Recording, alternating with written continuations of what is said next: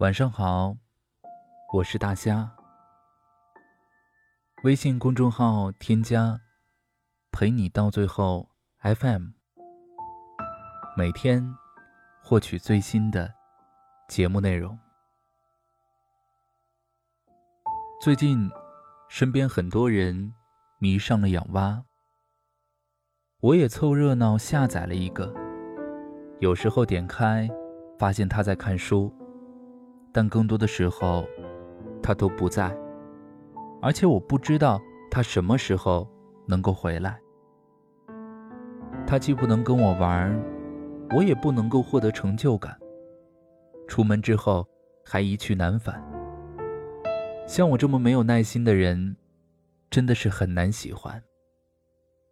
所以没几天，我就卸载了。挖儿子是死是活？我也懒得再去管，但我的朋友每次闲下来，都要点开手机去看看他的蛙回来了没有。每次看不到蛙，他都会忍不住想自己的蛙去了哪里，是不是准备的行李不够，比别人的蛙装备差呢？收到明信片的时候，比发工资还要高兴。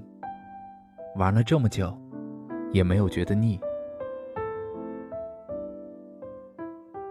前两天看见他的朋友圈发了几张他的蛙的照片，于是我就开玩笑的问他：“你真的是能够等的？习惯就好了呀。”是的，说起等待，没人比他更擅长，也没人。比他更明白。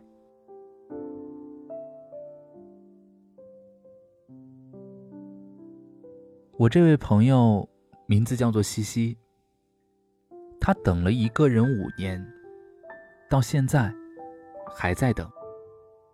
而那个人恋爱都谈过好几轮了，我的朋友也没有能够成为其中的一任。男生已经有了女朋友。西西也只是默默地看着他，以朋友的身份相处着。后来男生分手，西西以为自己机会来了。的确，那段时间男生明显对西西不一样了，比以前亲近了很多。他们之后还进入了同一家公司。西西觉得自己再努努力，一定可以等到男生喜欢上她。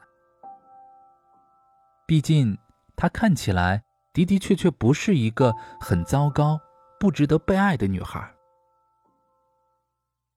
男生终于从过去的情伤中走了出来，投入到了新的恋爱中。只不过，这个人不是西西。西西没有等到他，他试着谈恋爱，对方是个不错的男孩，可惜。没到三个月，西西就分手了。是他主动提的，这样自欺欺人毫无意义，还会耽误别人。他仍然喜欢着那个男生，于是他又开始等。有时候我觉得她挺傻的，但她明明是个非常聪明的女孩。工作完成的比谁都要好。也许，对于一个陪自己经历了最难熬，又等了那么久的人，他始终是怀有一丝丝的期待吧。当我们特别特别喜欢一个人的时候，是不介意在他身上多花一点时间的，即便他没有做出任何的回应。我们还是忍不住有所期待，甚至觉得这一切都值得。有时候，因为得到他的一点点关注，就像拥有了全世界一样。可是，最遗憾的是，你把他当做了全世界，他却把你当做过客，所以才会让你等这么久。还是不理你。你单身的时候我等你注意到我。你恋爱的时候我等你分手。你分手后我等你情伤愈合。我以为我的等待到头了可你却在有了重新恋爱的心情的时候，再度丢下了我。是不是？我还要等你分手呢。如此的恶性循环，永无休止。这样真的很辛苦。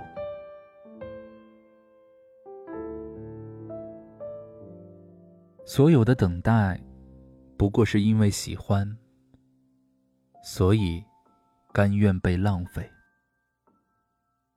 那些等待的时间。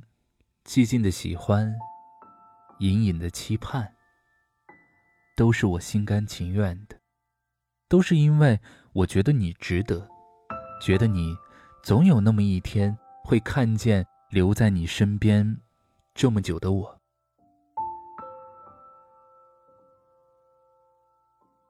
刘若英曾经讲过：“我等你，我等你。”找到一个可以不再让我等你的原因，在我们这个不完美的人生当中，多少也需要一些无谓的浪费。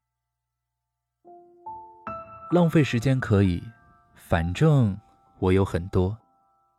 就像我乐此不疲的养着我的蛙，可养的蛙总会回来，但我知道你不会。可是，你大概不知道，人一生的勇气和耐心都极其有限。那些无谓，最后会慢慢的变成有所谓。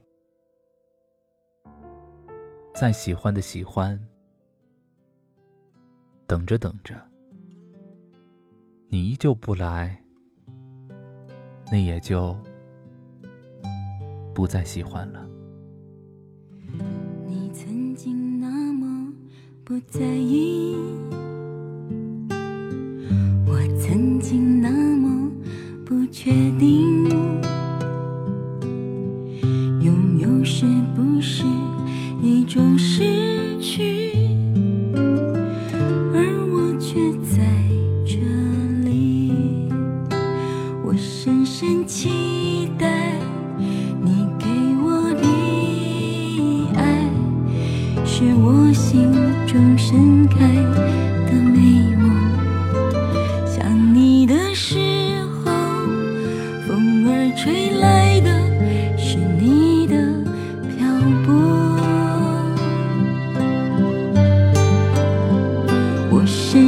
情。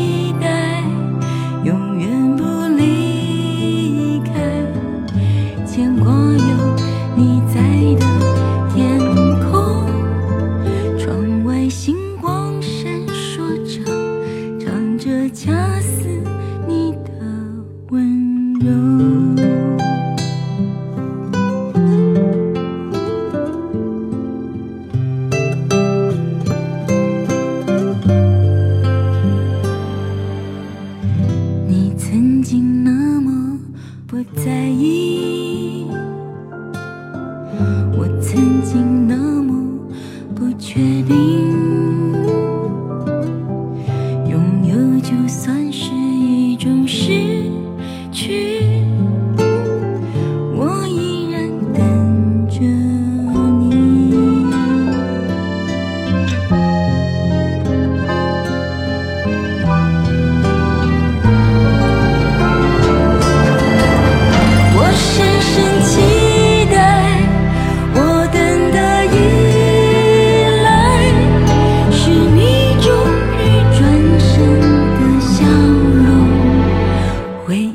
还是你。